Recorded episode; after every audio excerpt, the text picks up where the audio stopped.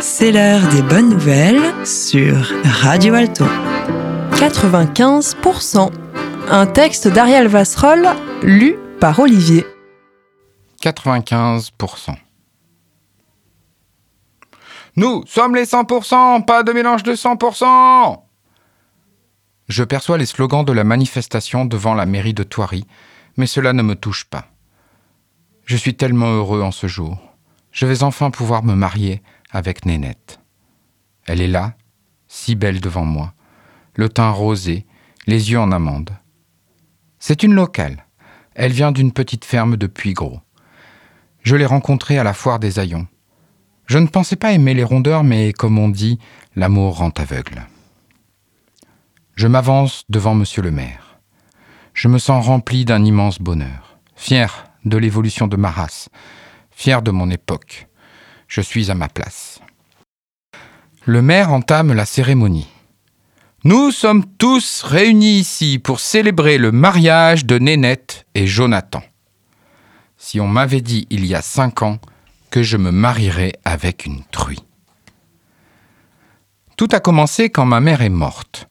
J'étais si triste et mon ex-femme ne l'a pas supporté. Elle m'a quitté en emmenant notre fille. Je me suis alors retrouvé seul dans ma grande maison. La solitude, je n'aimais pas. Et j'avais de la difficulté à trouver une nouvelle compagne de route. Nénette était disponible. Je me suis dit, pourquoi pas? J'ai tout de suite aimé marcher avec Nénette, revenir au vrai, à la nature. J'ai découvert une vraie belle présence. Elle n'est jamais happée par son téléphone. Elle est entièrement là. Écoute, patience, simplicité, pas de grands débats, pas de sous-entendus. J'ai mis du temps à déconstruire mon humanité. Je n'y croyais pas moi-même, mais je suis tombé amoureux. Encore une fois, elle est restée très simple lorsque j'ai reconnu mon animalité en lui avouant mon amour. Puis, tout s'est fait naturellement. Elle a tout de suite accepté ma fille, pas comme ces belles-mères humaines jalouses. Et nous voilà maintenant à la mairie à écouter le discours de monsieur le maire. On ne naît pas animal, on le devient. Il s'agit de respecter la personnalité de l'autre et d'accepter sa différence, de se faire confiance et de rester à l'écoute, surtout dans les moments difficiles. Il n'y a encore pas si longtemps, on ne pouvait pas se marier avec un cochon. Cette avancée sociale majeure a été rendue possible par les découvertes scientifiques concernant l'ADN. Depuis 1869, nous savons que l'homme partage avec toutes les espèces animales le même matériel génétique. Mais il a fallu attendre plusieurs siècles pour que cette subtilité change les mentalités de toute la société. Chez les humains, le patrimoine génétique des hommes et des femmes diverge de 300 gènes, soit près de 1%. L'écart peut paraître minuscule, mais il est presque aussi grand que celui qui sépare le genre humain des grands singes, soit 1,5%. Il y a donc presque autant de distance, génétiquement parlant, entre la femme et l'homme qu'entre les primates et Homo sapiens. C'est cet argument qui a permis la reconnaissance du premier mariage antispéciste entre l'homme et les grands singes qui partagent plus de 98,5% du génome humain. Cette maison qui nous rassemble sous le ciment des mots liberté, égalité, fraternité est aujourd'hui le théâtre de votre engagement public, poursuit Monsieur le maire le chiffre arbitraire de 98,5% n'a pas tenu longtemps. Le seuil est rapidement descendu à 95% pour inclure les petits singes et les cochons. On peut noter que très tôt, la sagesse de certaines religions avait déjà interdit de manger du cochon. Non parce qu'il est diabolique ou sale, comme certains aimeraient nous le faire croire, mais parce que ce serait presque être cannibale. Le cochon nous ressemble tellement.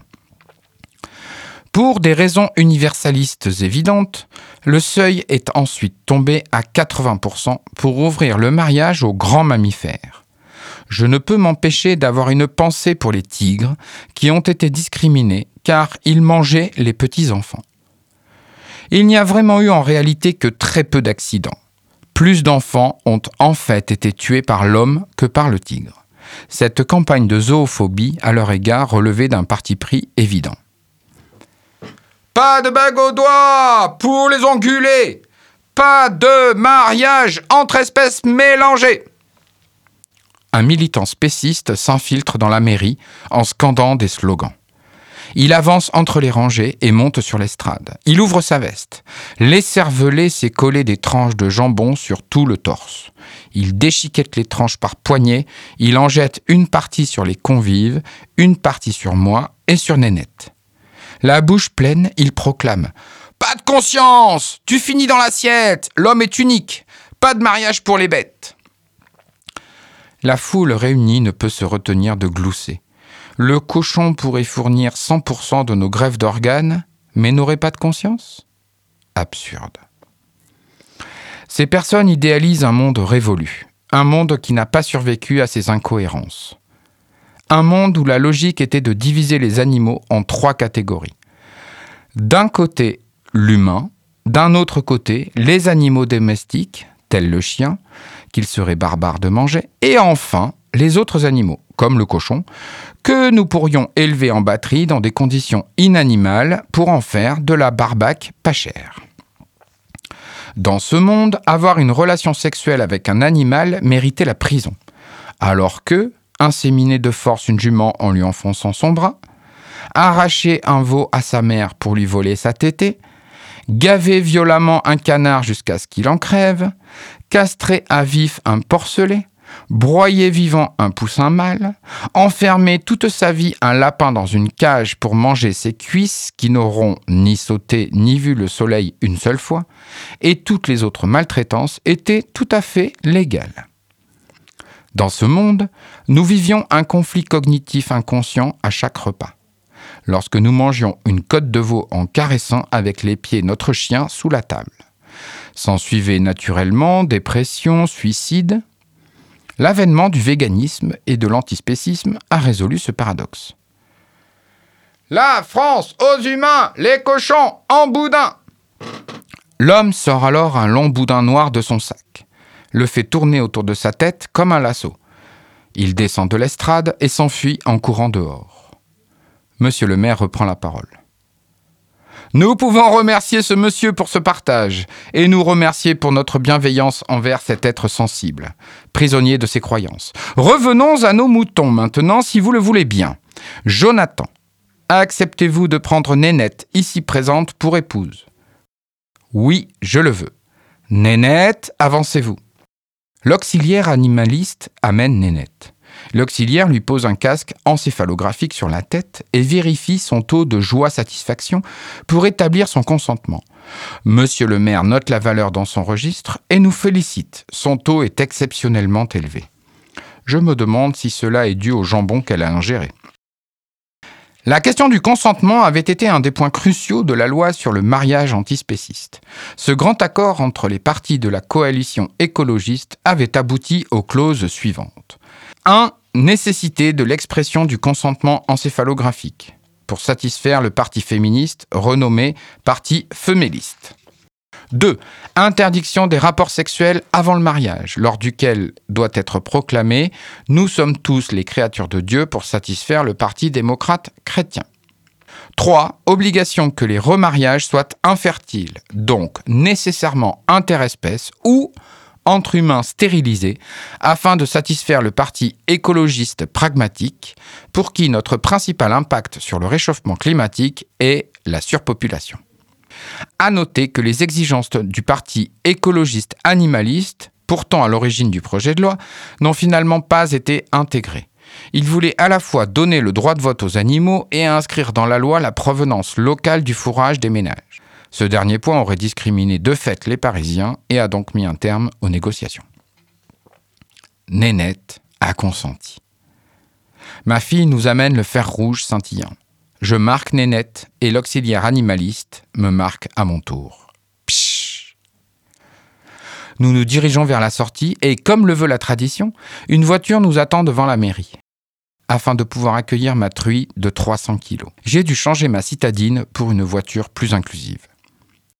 Après avoir eu une longue hésitation sur le type de moteur, considérer les primes à la conversion et la valeur de la revente avec les probables évolutions réglementaires, j'ai finalement acheté d'occasion un utilitaire rétrofité à traction manuelle à bras.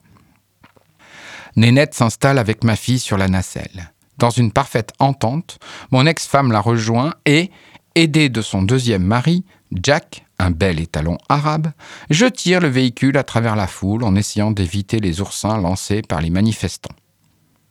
Depuis peu, l'oursin est devenu l'emblème des réactionnaires, car il partage 70% de notre patrimoine génétique. Les spécistes voudraient nous faire croire que si l'on décidait de descendre le seuil du mariage antispéciste à 60% pour inclure les poules, alors certaines personnes voudraient se marier avec un oursin. Or, tous ceux qui ont déjà essayé de mettre un oursin dans leur lit pourront vous le dire, ça ne marche pas. Nous nous éloignons du brouhaha en direction des chalets suspendus du lac de la Tuile, où nous passerons notre nuit de noces. Je laisse Jack tirer le véhicule et monte rejoindre ma nouvelle femme sur la nacelle. Je serre ma belle truie contre moi et lui murmure à l'oreille Tu as été superbe, je t'aime. Cette nouvelle a été écrite dans le cadre du concours d'écriture Les Bonnes Nouvelles des Bauges. Les recueils sont disponibles à la vente au studio de Radio Alto.